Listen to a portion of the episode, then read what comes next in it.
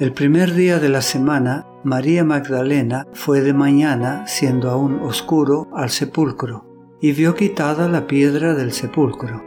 Entonces corrió y fue a Simón Pedro y al otro discípulo, aquel al que amaba Jesús, y les dijo, Se han llevado del sepulcro al Señor y no sabemos dónde le han puesto.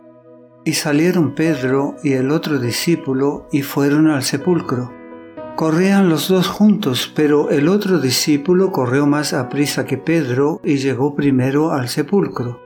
Y bajándose a mirar, vio los lienzos puestos allí, pero no entró.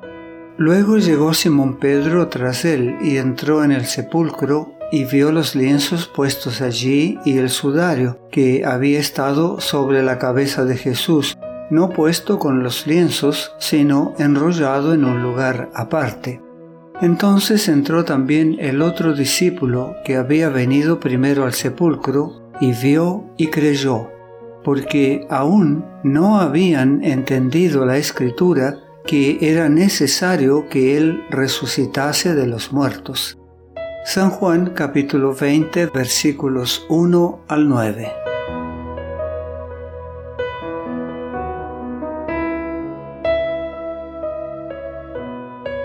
Las mujeres que habían permanecido junto a la cruz de Cristo esperaron impacientes a que terminara el sábado.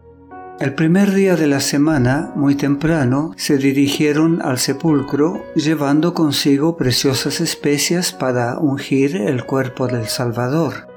No pensaron en su resurrección, sus esperanzas se habían desvanecido y la noche se había instalado en sus corazones.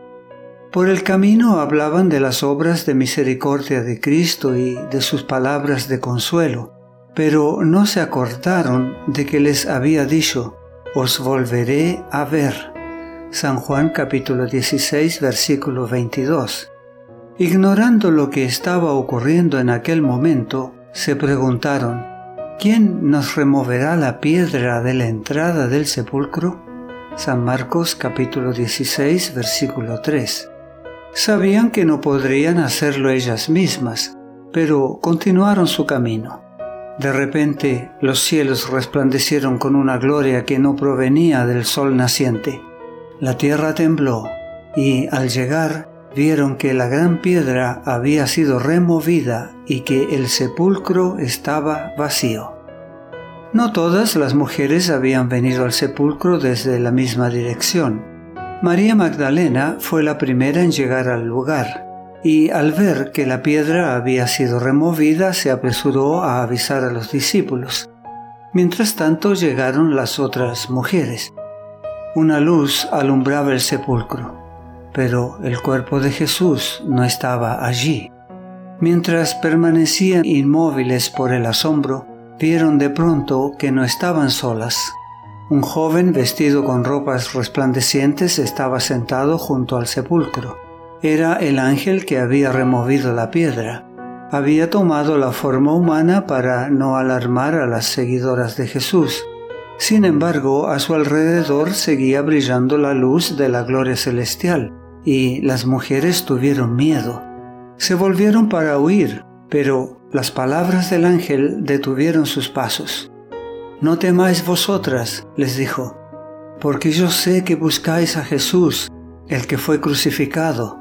No está aquí, pues ha resucitado, como dijo. Venid, ved el lugar donde fue puesto el Señor, e id pronto y decid a sus discípulos que ha resucitado de los muertos. San Mateo capítulo 28 versículos 5 al 7.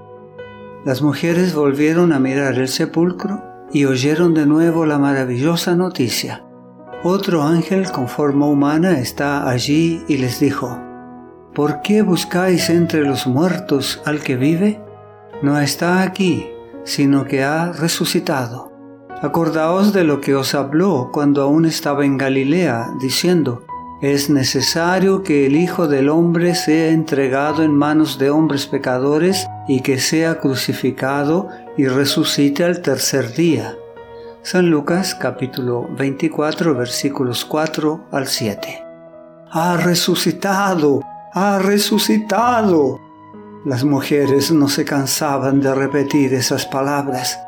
Ya no había necesidad de aromas y ungüentos. El Salvador no estaba muerto, estaba vivo.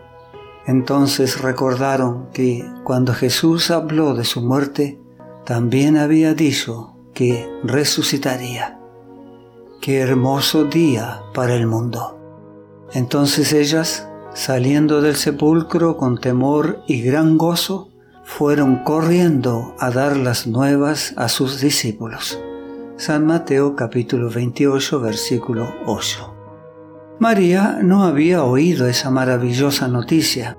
Ella había ido a ver a Pedro y a Juan con el triste mensaje. Se han llevado del sepulcro al Señor y no sabemos dónde le han puesto. Los dos discípulos se apresuraron a ir al sepulcro y lo encontraron como María había dicho vieron los lienzos y el sudario, pero no hallaron a su Señor. Sin embargo, había allí un testimonio de que había resucitado. Los lienzos mortuorios no habían sido arrojados con negligencia a un lado, sino cuidadosamente doblados, cada uno en un lugar adecuado. Esto mostraba que no se trató de un robo perpetrado en la tumba, los ladrones no se hubieran tomado la molestia de quitarle las envolturas al cadáver.